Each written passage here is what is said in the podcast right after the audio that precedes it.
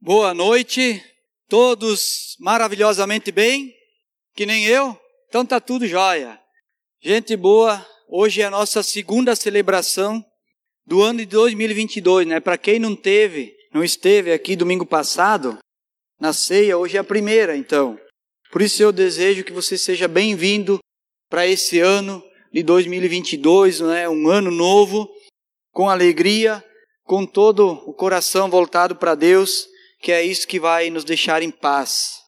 Eu gostaria que antes de nós continuarmos, nós baixássemos a nossa cabeça agora e nos colocássemos novamente na presença de Deus, como já fizemos no louvor, que foi maravilhoso, para pedir que Deus nos dê direção e sabedoria agora.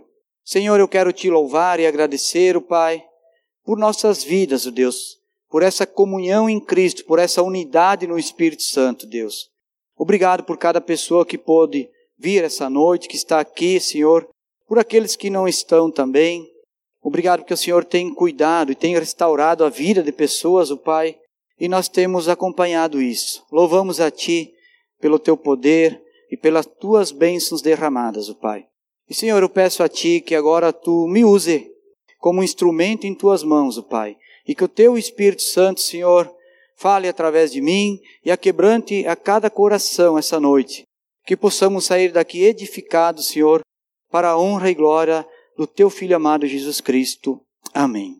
Então hoje eu quero começar essa mensagem, a primeira de 2022, uh, ah, fazendo algumas perguntas para você ficar meditando durante a mensagem.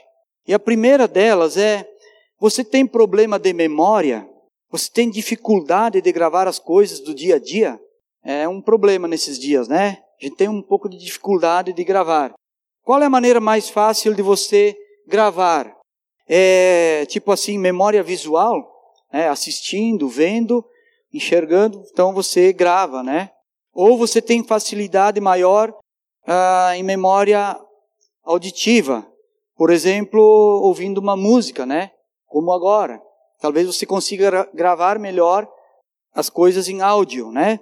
Ou você só grava as coisas quando a praticas, né? Praticando, fazendo, né? Então, tem gente que tem maior dificuldade, só consegue gravar quando está praticando aquilo, daí realmente começa a gravar. Por que, que eu estou perguntando isso? Como você lê a Bíblia? Ou quanto você lê a Bíblia? Essas duas perguntas, elas vão determinar o quanto você grava da Bíblia, ou o quanto você conhece da Bíblia. Tem muito a ver, né? O quanto eu estudo, o quanto eu leio, vai fazer com que eu grave a palavra de Deus. É assim que funciona a nossa memória. É a prática, é a repetição. Então, seguidamente, eu ouço pessoas dizerem: Eu não consigo gravar os versículos da Bíblia. Ah, é difícil para mim. Quando chega na hora, não lembro. Né? Por que não consegue? A questão é como você lê a Bíblia. E eu gostaria que você abrisse então 1 Tesalonicenses, capítulo 1, do 1 ao 10. Nós vamos ler esses 10 versículos. Primeiro, primeira carta de Paulo aos Tesalonicenses, capítulo 1, do verso 1 ao 10. Vai, ter, vai estar aqui na tela, ou quem tem no celular, então abre o aplicativo do celular. Começa assim, no versículo 1. Paulo, Silvano e Timóteo, a igreja dos Tesalonicenses, em Deus Pai e no Senhor Jesus Cristo. A vocês, Graça e paz da parte de Deus e do nosso Senhor Jesus Cristo. Sempre damos graças a Deus por todos vocês, mencionando-os em nossas orações. Lembramos continuamente diante do nosso Pai e Deus, do nosso Deus e Pai, melhor dizendo, o que vocês têm demonstrado, o trabalho que resulta da fé, o esforço motivado pelo amor e a perseverança provenientes da esperança em nosso Senhor Jesus Cristo. Sabemos, irmãos amados de Deus, que Ele os escolheu, porque o nosso Evangelho não chegou a vocês somente em palavras, mas também em poder, no Espírito Santo e em plena convicção. Vocês sabem como procedemos entre vocês em seu favor. De fato, vocês se tornaram nossos imitadores e do Senhor, apesar de muito sofrimento. Receberam a palavra com a alegria que vem do Espírito Santo. Assim, tornaram-se modelo para todos os crentes que estão na Macedônia e na Caia. porque partindo de vocês propagou-se a mensagem do Senhor na Macedônia e na Caia. E não somente isso, mas também por toda parte tornou-se conhecida a fé que vocês têm em Deus. O resultado que não temos necessidade, o resultado é que não temos necessidade de dizer mais nada sobre isso, pois eles mesmos relatam de que maneira vocês nos receberam, como se voltaram para Deus deixando os ídolos, a fim de servir ao Deus vivo e verdadeiro, e esperar dos céus a seu Filho, a quem ressuscitou dos mortos, Jesus, que nos livrará da ira que há de vir. Então, essa é a primeira parte da carta aos Tesalonicenses. Agora, resumindo isso, como nós lemos esse texto, quanta coisa a gente gravou disso aqui, desses dez versículos. Quanto a gente memorizou desses dez versículos, né? Muito pouco, eu creio, né? Muito pouco porque a gente leu como se fosse ler um livro. Mas como é que nós podemos entender melhor, gravar melhor então essa mensagem? Nós precisamos entender mais, pesquisar um pouco a história, o contexto e tudo mais. E eu vou explicar um pouquinho do contexto da primeira carta aos Tesalonicenses. É um pouquinho extenso, mas é importante a gente saber várias coisas desse contexto todo daquela época. Então, começando, a primeira carta de Paulo aos Tessalonicenses foi escrita por volta do ano 51 depois de Cristo. É a primeira carta autêntica das sete escritas pelo próprio Paulo. As outras são Romanos, Gálatas, 1 e 2 Coríntios, Filemão e Filipenses. Então essa foi a primeira, né? Qual o contexto da cidade de Tesalônica? Tesalônica era uma cidade mais importante na região da Macedônia, ao norte da Grécia, fundada em 315 a.C. por Cassandro, general de Alexandre Magno, e conquistada em 168 pelos romanos. Essa cidade tornou-se a capital da província romana na Macedônia. Na Macedônia. Era uma importante cidade, um porto marítimo com comércio intenso. Mas como é que era aquela sociedade daquela época? Isso está falando da cidade, mas a sociedade, as pessoas, né? A sociedade daquela época, havia ali uma elite dominante, formada por lideranças políticas e militares, e uma minoria detinha e controlava o comércio e os meios de produção. Era uma minoria que detinha o poder lá. A sua população compreendia trabalhadores manuais, braçais, carregadores do, do porto, escravos, comerciantes, ambulantes e profissionais vindo da Itália e da Ásia Menor. Então, esse era o contexto do trabalho e do movimento naquela cidade. E como era religiosamente, então, essa cidade de Tesalônica? Havia uma colônia de judeus convertidos ao judaísmo e um grupo de adoradores das divindades locais, ídolos dos impérios gregos e romanos. A região da Macedônia e Tesalônica era muito forte no culto aos deuses gregos, como Dionísio, Ísis, Sarápias e Artemis. Os cultos oferecidos aos ídolos era sobretudo com festas e danças, refeições comunitárias e orgias sexuais. Tipo assim o carnaval no Rio de Janeiro, né? vários dias, as pessoas faziam festa, comiam, bebiam, imoralidade, imoralidade sexual e tudo mais. Algo muito natural para a mentalidade e a cultura daquela época. Nesse contexto, Paulo se apresenta aos Tesalonicenses com a mensagem de Cristo. Então aqui, Paulo não escolheu uma cidade, uma comunidade pacífica, hospitaleira, tipo gente boa foi nesse contexto de muito problemas que Paulo se apresentou aos Tesalonicenses. Então Paulo chega lá, vindo de Filipos, pelo ano 50, 51 depois de Cristo, em sua segunda viagem missionárias. Ele e Silas, quando fala de Silvano, também é Silas, é, é usado o mesmo nome para mesma dois nomes para a mesma pessoa, Silvano ou Silas. Em Tesalônica, Paulo pregou aos judeus, aos gregos e às mulheres da alta sociedade, sendo que parte se converteram, outros não, né? Isso está registrado no livro de Atos, no capítulo 16 e 17, que a gente não vai abrir agora. Mas se você quiser investigar em casa, você lê o versículo, o capítulo 16 e 17 de Atos. Os cristãos que se convertiam viviam num ambiente pesado, marcado por mitologias e enfrentavam oposição dos judeus que não eram convertidos e da sociedade.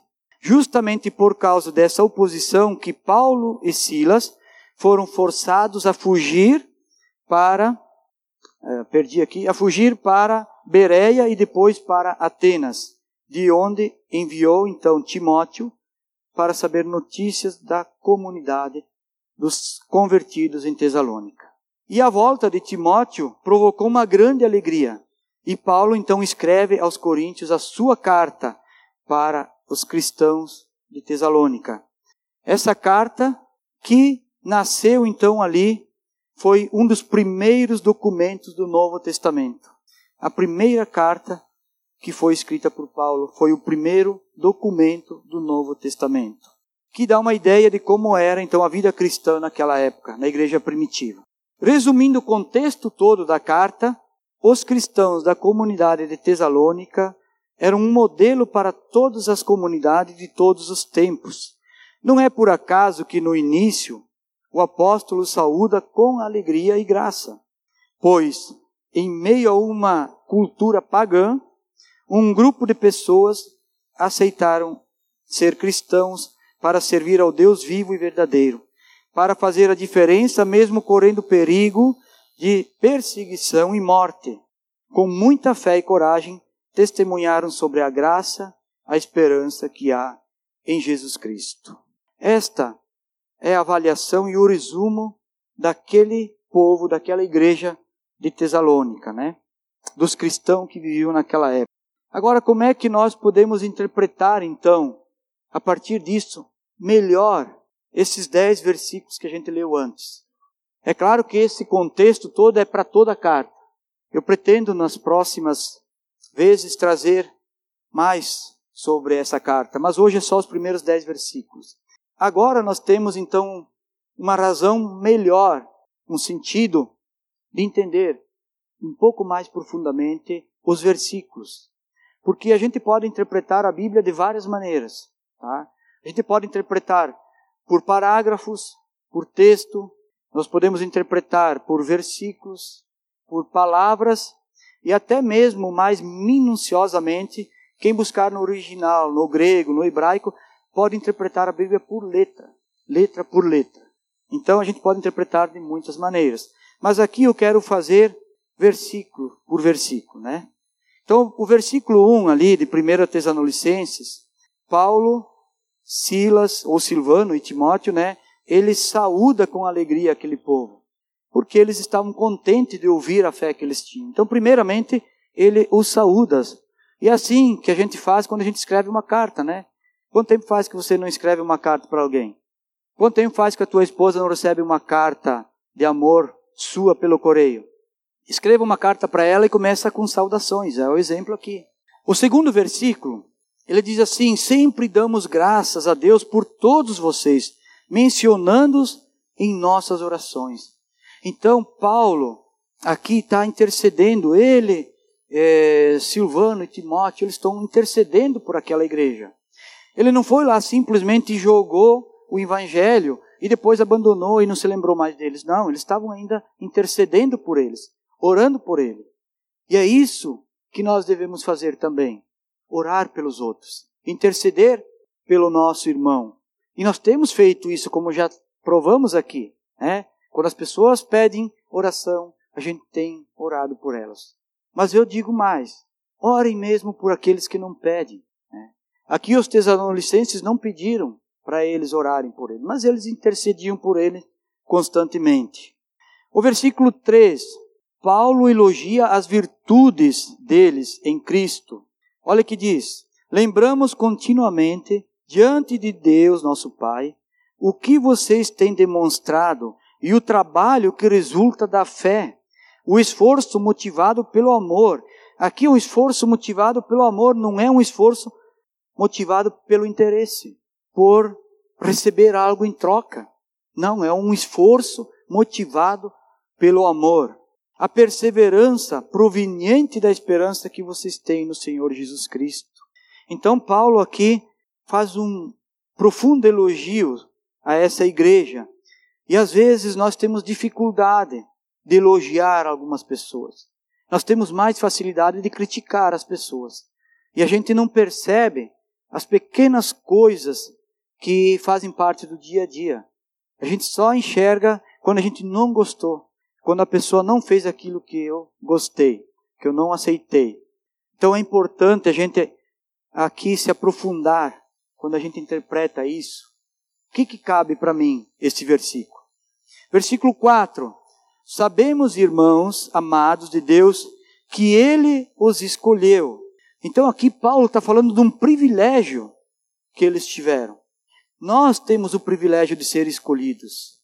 Nem todos aceitam a Cristo, nem todos são escolhidos, nem todos querem. Nós temos o privilégio de ser escolhido. Então, aqui Paulo se refere a eles como privilegiados por terem sido escolhidos.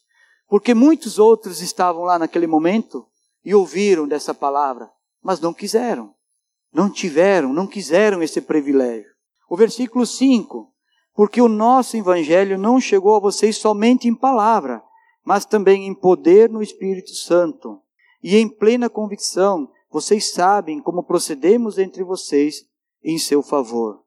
Isso que Paulo está dizendo aqui, eles receberam não somente uma palavra, mas o poder do Espírito Santo. Quem recebe o poder do Espírito Santo é só quem aceita Cristo. Uma pessoa que não tem a Cristo, ela não tem o poder do Espírito Santo. Aliás, ela não é selada pelo Espírito Santo. Então, eles tiveram e receberam a Cristo e receberam esse poder do Espírito Santo. E quando a pessoa recebe o poder do Espírito Santo e ela é selada pelo Espírito Santo, ela é transformada. Ela tem uma transformação. Tanto que estes não eram mais iguais aos outros que viviam naquela época. Eles não estavam mais fazendo as mesmas coisas. Eles não estavam mais participando do carnaval no Rio de Janeiro eles foram transformados pelo poder do Espírito Santo. Versículo 6. De fato, vocês se tornaram nossos imitadores e do Senhor. Nossos e do Senhor. Nosso e do Senhor. Não meu imitador. Imitem alguma coisa que eu faça, ou que você faça, se alguém imitar, mas se você imita Cristo, se você imita o Senhor, se não, não. Apesar de muito sofrimento, receberam a palavra com alegria que vem do Espírito Santo. Então aqui não foi uma palavra imposta, não foi forçado, não foi socado dentro da pessoa a palavra. Foi uma palavra que eles receberam com alegria, com boa vontade. Uma palavra que transformou a vida deles. Então não adianta muitas vezes eu querer impor as coisas para os outros, principalmente para que eles sejam iguais a mim. Paulo não foi lá e disse: vocês têm que ser igual a mim mas ele foi e ofereceu a verdade do Evangelho. Ele ofereceu uma nova esperança para eles e uma transformação de vida. E eles aceitaram com alegria. E aí o versículo 7, Paulo diz assim: E se tornaram modelos para todos os crentes que estão na Macedônia e na Caia. E aqui eu diria assim para Bento Gonçalves, Garibaldi, Carlos Barbosa, Veranópolis, Faria Lemos, Pinto Bandeira, e assim vai se tornaram modelos para todos ao redor. Nós somos transformados, nós podemos ser esse modelo para todas as comunidades ao nosso redor. É assim que devemos viver para nossa vizinhança, né? para o meu vizinho de porta. Quem mora em apartamento, né, sabe, para o meu vizinho do corredor, né, porque apartamento a gente não tem vizinho de porta, só de corredor. A gente não se visita, mas a gente se encontra no corredor, né mas devemos ser modelo para eles. E o versículo 8: Porque partindo de vocês propagou-se a mensagem do Senhor, de novo, né, na Macedônia, na Caia, Bento Gonçalves e região, e não somente isso, mas também por toda parte tornou-se conhecida a fé que vocês têm em Deus. O resultado é que não temos mais necessidade de dizer nada sobre isso. Olha que maravilha, como é profundo isso. Eles se tornaram maduros, ao ponto que Paulo disse: não temos mais nada para dizer sobre isso. Agora vocês são maduros, porque vocês entenderam, vocês se tornaram modelos para todos da sua redondeza. E o versículo 9: Pois eles mesmos relatam de que maneira vocês nos receberam, como se voltaram para Deus, deixando os ídolos a fim de servir o Deus vivo e verdadeiro. Eles escolheram servir a Deus e não ao mundo e aos ídolos. Eles escolheram a Deus. E é isso que eu interpreto aqui para mim mesmo. A minha escolha deve ser primeiro a Deus. E quem estava aqui domingo passado deve lembrar muito bem dessa frase que o Predebon falou. E quem não estava deve ter ouvido no áudio lá no, nas redes sociais e deve ter entendido. Então, primeiramente eles escolheram a Deus e nós devemos ser assim, não ao mundo. E o versículo 10: E esperar dos céus o seu filho, a quem ressuscitou dos mortos, Jesus, que nos livrou da ira que há de vir. Então aqui eu interpreto que eles estavam esperançosos, eles tinham uma esperança pela salvação. Não só pela salvação para um dia estar no céu, mas para a salvação da ira que há de vir, a ira que viria. E nós devemos ter essa esperança da recompensa que vamos receber um dia no céu e ao mesmo tempo nos livrar da ira que há de vir. Então, olhando para essa igreja, para esse texto, faça uma avaliação sobre você mesmo. Como é a sua vida cristã comparada a esses de Tesalônica? Eles eram maduros, cheios de fé, cheios do Espírito Santo e serviam a Deus e não ao mundo. Esse é o resumo desses primeiros dez versículos da carta de Paulo. Agora, para nós voltar ao princípio dessa mensagem, eu quero fazer um questionário aqui com vocês, né? E começando pela primeira pergunta lá que eu fiz para vocês: como é que está a sua memória? O que você lembra da Bíblia? O quanto você lê a Bíblia? Ou melhor, como você lê a Bíblia. Então aqui eu tenho uma sequência de perguntas, só medita aí na sua mente. Você lê a Bíblia aleatoriamente, de vez em quando tem um plano de leitura.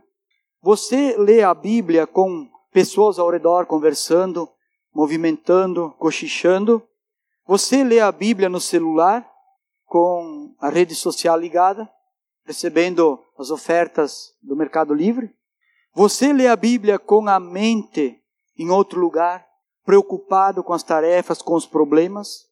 Você lê a Bíblia com sono, cansado, com preguiça, ou até mesmo com pressa. Ou você lê a Bíblia simplesmente como se lê um livro, uma história. Todas essas questões, elas nos distraem. Todas elas. Por isso, nós temos dificuldade de gravar as coisas da Bíblia. Por quê? Falta concentração. Sabe? Sabe quando que a sua mulher fala contigo e você está assistindo a televisão e quando ela terminou de falar você não prestou atenção nenhuma palavra que ela falou? É? Muitas vezes a gente está presente, mas está ausente, né? E nesse ponto, muitas vezes nós lemos a Bíblia dessa forma. Ou ouvimos a Bíblia dessa forma. Então não vamos entender, não vamos gravar, não vamos aprender. Precisamos estar focados. A Bíblia deve ser lida e interpretada com muita profundidade e dedicação buscando ajuda de curso e também de pessoas capacitadas para ajudar, né? Sempre que você tiver dúvida, pergunte para quem tem mais conhecimento e mais entendimento. E claro que sempre ouvindo o Espírito Santo, que fala com poder ao nosso coração e que nos dá o discernimento para entender a Bíblia. É assim que se lê a Bíblia. Se você está fazendo diferente, não vai funcionar. Leia com muita profundidade. Se você não entendeu, pesquisa. Se você não sabe, pergunta. E depois você, o antes de você começar, você pede a ajuda do Espírito Santo para que ele te dê discernimento, discernimento para entender. Agora eu quero fazer uma aplicação prática aqui. É, vou fazer umas perguntas aqui, tipo nível 1, nível 2 e nível 3. Tá? Bem facilzinha, né? Vamos ver qual é o conhecimento que nós temos da Bíblia. Primeira pergunta: você sabe quantos livros tem a Bíblia? Quem sabe? 66 livros tem a Bíblia. Tá? Quantos livros tem o Velho Testamento? 39 livros. E é claro que o Novo Testamento tem 27, porque é só fazer a soma, né? Essas são as perguntas do nível 1. Agora vem as perguntas do nível 2. Vamos ver como é que é. Você sabe quantos capítulos tem na Bíblia? Eu pesquisei, tá? Só que faltava vir aqui não saber a resposta, né? Tem 1189 capítulos. E você sabe quantos versículos tem a Bíblia? 31.104 ou 105, dependendo da versão. 31.104, 105 versículos. Agora eu vou fazer que nem Abraão fez. Senhor, se tiver 50 pessoas lá na cidade de Sodoma e Gomorra que são fiéis, o Senhor ainda vai destruir a cidade. Se você sabe 50 versículos de cor, não? Você sabe 40 versículos de cor? Abraão também fez essas perguntas para Deus, né? E foi indo, né? 30, 20, eu creio que a gente sabe alguns, né? Todo mundo conhece João 14, 6, eu sou o caminho, a verdade e a vida, ninguém vai, vem ao Pai a não ser por mim. Todo mundo conhece João 3,16, né? Porque Deus amou o mundo de tal maneira que deu seu Filho unigênito, para que todo aquele que nele crer não pereça, não morra, mas tenha vida eterna. E outros mais que vocês devem saber. Mas deixa eu dar um número aqui meio dramático aqui para vocês. Se nós soubéssemos 1% da Bíblia de cor, seriam nada mais e nada menos que 311 versículos. 1%. 31.105. Eu nem coloquei os quebrados aqui. 311 versículos de cor, se nós soubéssemos 1% da Bíblia. Veja bem como é que está o nosso nível de conhecimento da Bíblia. E aí parece tão difícil, né? Mas eu vou dar uma ideia aqui para vocês de como poder gravar alguns versículos, tá? Comece a separar por palavras, por temas, por assuntos. Por exemplo, sobre o amor. Pegue 10 versículos sobre o amor. E aí você fica mais fácil, ou 10, ou 5 sobre o amor. Aí você vai lá, pois Deus amou o mundo de tal maneira, né? Anote num caderno 5, 10 versículos sobre o amor, sobre o perdão, sobre a salvação, sobre Jesus Cristo, sobre a graça, sobre a fé, obras, sobre vida eterna, sobre maridos e esposa, pais e filhos, sobre justiça, sobre paz. Olha quanta coisa nós podemos aprender na Bíblia. E aqui eu coloquei um 10, dá para você pegar 31, e mesmo assim 1% da Bíblia vai dar 10 versículos para cada assunto. Então dessa maneira é um pouquinho mais fácil para decorar a Bíblia. Esse é o nível 3, tá? Então vamos parar por aí, não vamos aumentar o nível, né? Agora eu quero aqui pedir para vocês que vocês possam abrir a Bíblia em 2 Timóteo, capítulo 2, versículo 15. 2 Timóteo, capítulo 2, versículo 15. Por que, que é importante saber da Bíblia e conhecer a Bíblia? Ali diz o seguinte: Paulo dizendo a Timóteo: procure apresentar-se a Deus aprovado, como obreiro que não tem do que se envergonhar, que maneja corretamente a palavra de Deus. Aqui há uma interpretação que obreiros seriam presbíteros, pastores, pessoas que trabalham, mas não é bem isso. Obreiro é qualquer pessoa que faça a obra de Deus. Qualquer um que sirva a Deus. E quando Paulo escreveu isso para Timóteo, Timóteo ainda era um guri. Timóteo era muito jovem. E se vocês lerem desde o começo ali, no capítulo 2, é esse que eu citei aqui, Paulo vai dizer para Timóteo: ensine a todos, ensine a todos, é, para que eles saibam depois Ensine a todos, a pessoas confiáveis, capazes de ensinar a outros, Paulo fala no começo desse capítulo. Então eu quero dizer para vocês aqui, vocês sabiam qual é a maior a punição que a gente pode ter, tanto aqui na terra como lá no céu? Mas vamos falar daqui. A maior punição aqui é passar vergonha.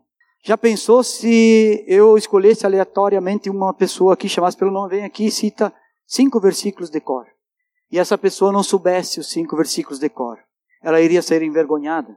Né? Aliás, se ela não viesse por não saber ficar sentada no seu lugar, também ela ia ser envergonhada. E eu digo para vocês, nós vamos estar na presença de Deus e de uma multidão de anjos, arcanjos e toda a igreja presente e vamos ser envergonhados muitas vezes por não saber manusear a palavra de Deus. E essa vai ser uma das punição das vergonhas, talvez, que a gente possa ter um dia. Então é importante nós aprendermos a palavra de Deus. É importante nós saber manusear a palavra de Deus. E para concluir essa mensagem, para não ser tão extensa, eu quero aqui lançar um desafio para vocês em 2022. E esse desafio, eu quero aqui, sem permissão do Predebon, que eu não pedi para ele, eu quero fazer uma sociedade com o Predebon. Porque o Predebon pediu, domingo passado, ele lançou também, de certa forma, um desafio para que todos pudessem orar mais, levantar mais cedo para orar. E às vezes é difícil, né, nós levantar meia hora antes, uma hora antes para orar, porque a gente está cansado, cheio de coisas.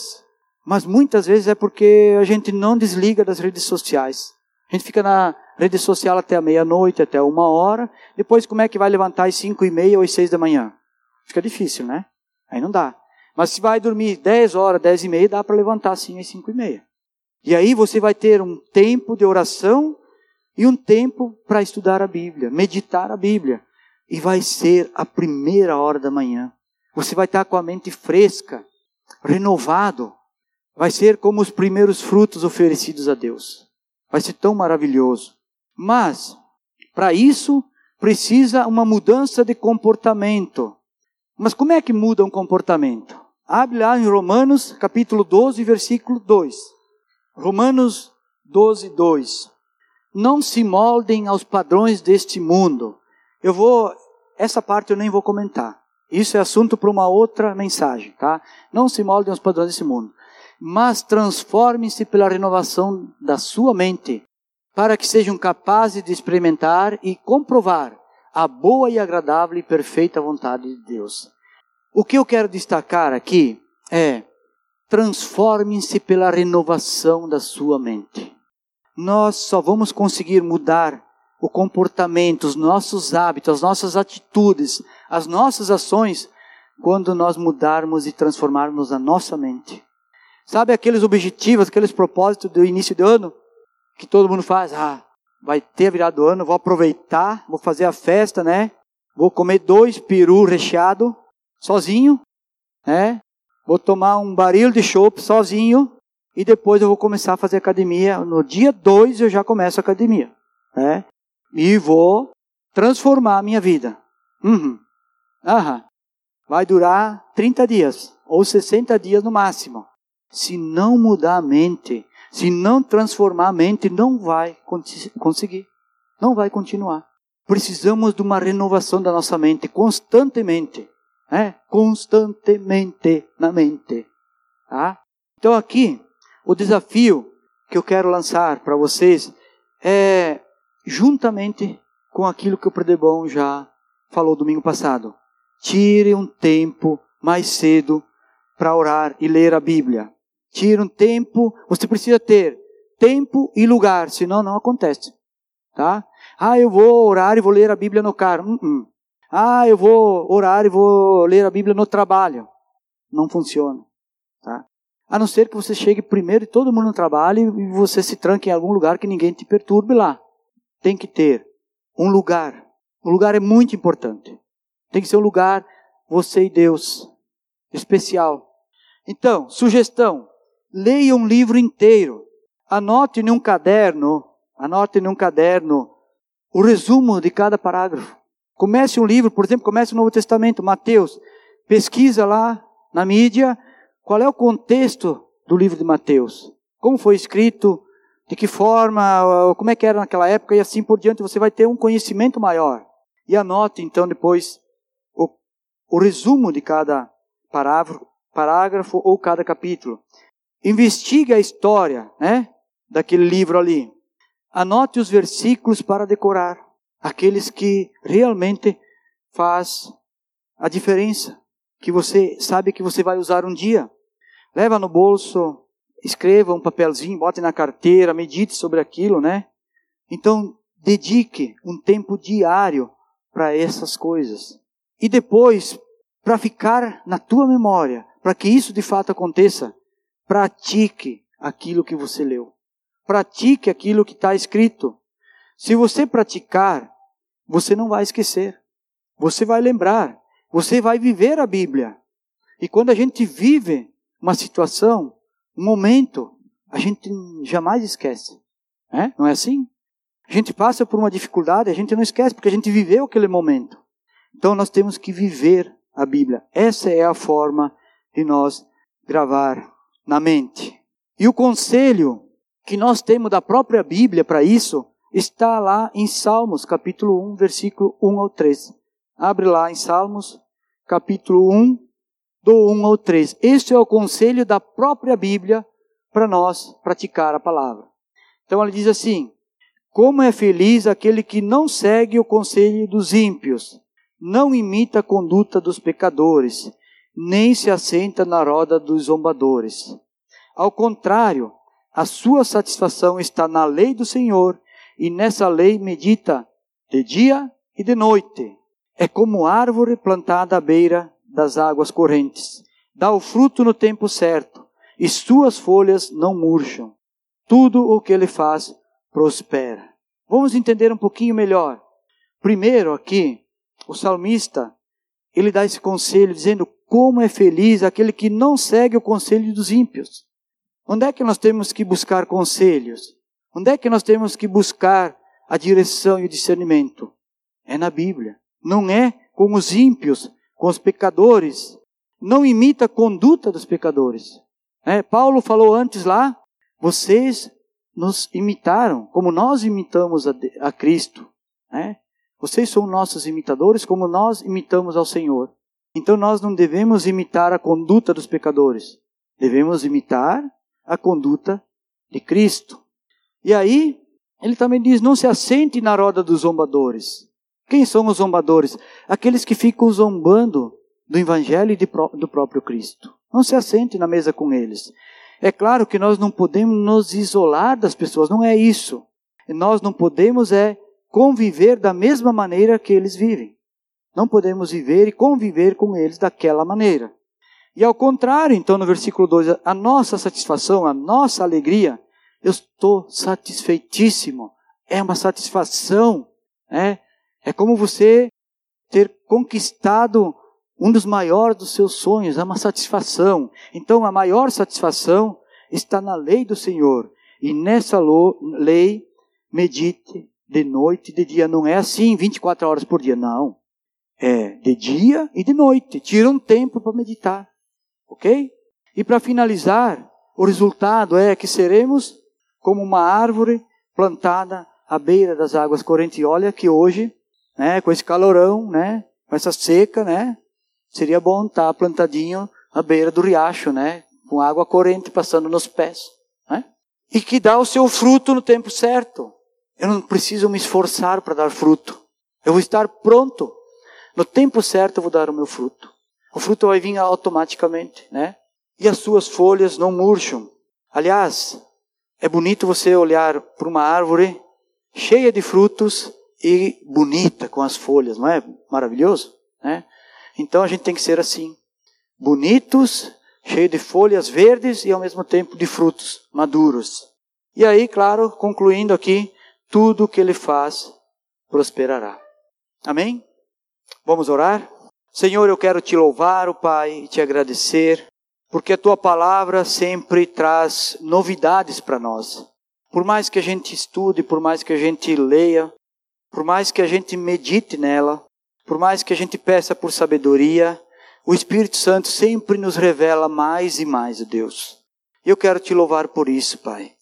Que cada um aqui, Senhor, possa meditar sobre esse novo desafio esse ano de 2022, para que a sua vida possa ser transformada, Deus. Mas não somente transformada com atitudes temporais, o Pai, com questões, Senhor, sem importância, sem profundidade, mas que ela seja transformada com um propósito, Pai, com um propósito maior, um propósito que vai adorar e agradar o Senhor. E esse propósito, Pai, eu creio fiamente que é dedicar mais tempo ao Senhor, é orar mais, é ler mais, porque a oração é a nossa comunicação contigo, Pai. E estudar a palavra é ouvir o Senhor falando conosco. Por isso precisamos fazer mais, dedicar todo o nosso tempo é, de sobra ou de propósito, Pai, para isso.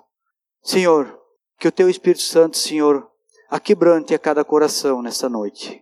E a mim também, Pai, que possamos nos edificar e nos exortar em amor, para que o nome do Teu Filho amado seja louvado e glorificado.